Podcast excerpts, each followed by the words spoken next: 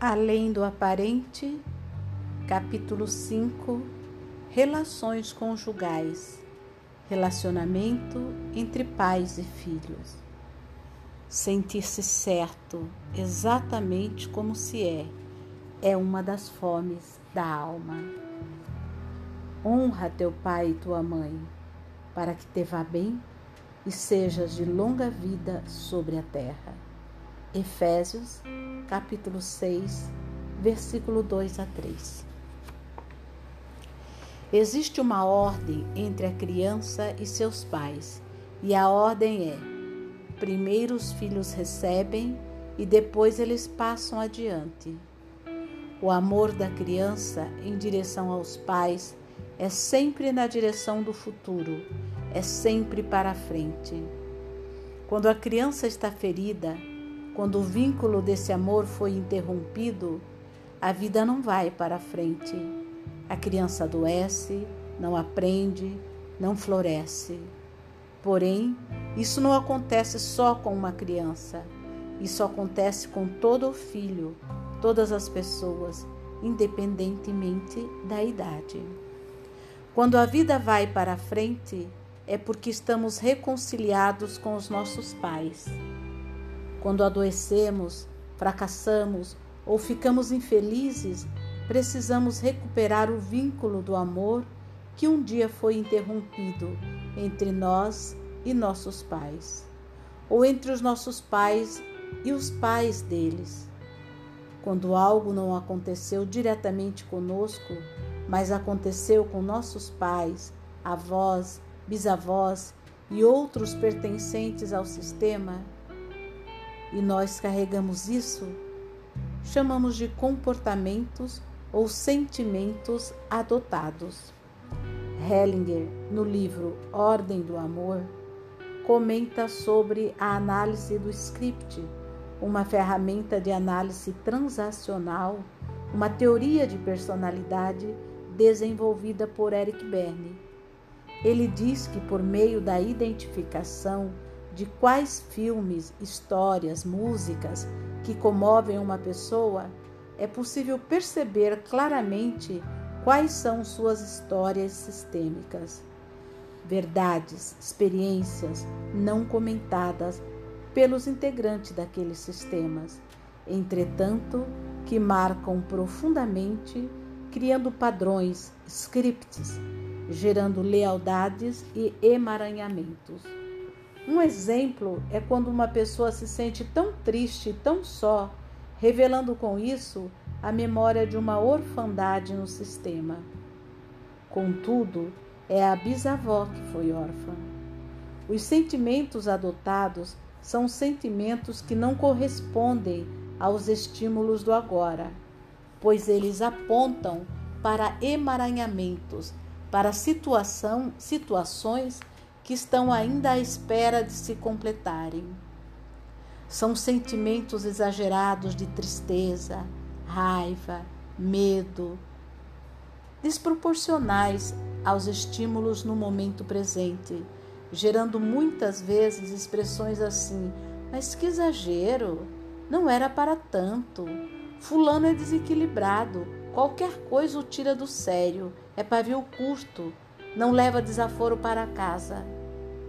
Eckhart Tolle nominou estas reações de corpo de dor, uma reação que é consequência de uma emoção experimentada por si mesmo ou por outros integrantes do sistema, seja nesta geração, na infância, por exemplo, ou em outras gerações.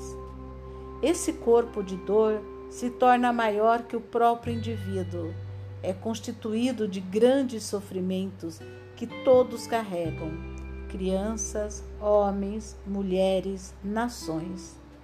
A ordem sempre é: o amor dos pais flui de graça para os filhos. Quando essa ordem é violada, os filhos não podem crescer. É como se já estivessem endividados. Só pode crescer quem tem créditos, e o amor de graça dos pais é essencial para crescer é este amor que gera créditos. Alguns permanecem crianças esperando o amor de graça chegar. Perante o sofrimento, podemos perguntar: que idade eu, nós, temos aqui? Imediatamente surge uma imagem de quem é a idade que se tem ali. O princípio da compensação diz aqui que o pai e a mãe são sempre certos um para o outro, porque foi por meio deles que a vida foi possível. Não existe outra hipótese, e é este o movimento que fortalece, porque o filho é o pai e a mãe juntos. Lembre-se sempre: sem meu pai e minha mãe, eu não existiria. A vida flui para mim por meio deles dois. Se a vida tivesse fluído por meio de um deles, com outro cônjuge, outro filho ou filha teria sido gerado, e não eu. Se o pai e a mãe são certos um para o outro, logo o filho também o é. Sentir-se certo exatamente como se é, é uma das fomes da alma. Quando a criança sente-se certa como é, pode experienciar, criar, alegrar-se, descobrir-se no mundo. Só assim é possível o pertencimento, porque se essa fome, sentir-se certa exatamente como é, não for saciada, o indivíduo vai experimentar o pertencimento adoecendo, entristecendo ou empobrecendo. Uma das ideias sistêmicas é de que o todo é mais do que a simples soma das partes. Assim, quando olhamos para uma criança, temos diante de nós o pai e a mãe dessa pessoa e algo mais. Por isso, os pais que estão ligados à vida se sentem tão felizes diante de seus filhos, por conta do algo mais. Esse algo mais tem a força e o potencial para a cura do emaranhamento.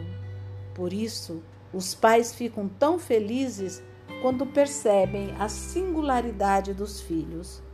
Podemos então dizer aos nossos pais, aos nossos avós, a todos os nossos antepassados: a vida é maior.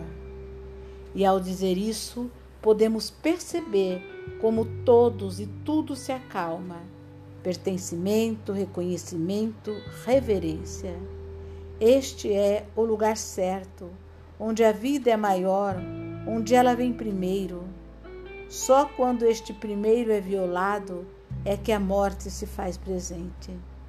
Portanto, o que é certo é sempre a vida, e quando estamos a serviço da vida, ela permanece. Por isso é tão natural o homem sentir falta da mulher e a mulher sentir falta do homem. A vida é masculino e feminino juntos.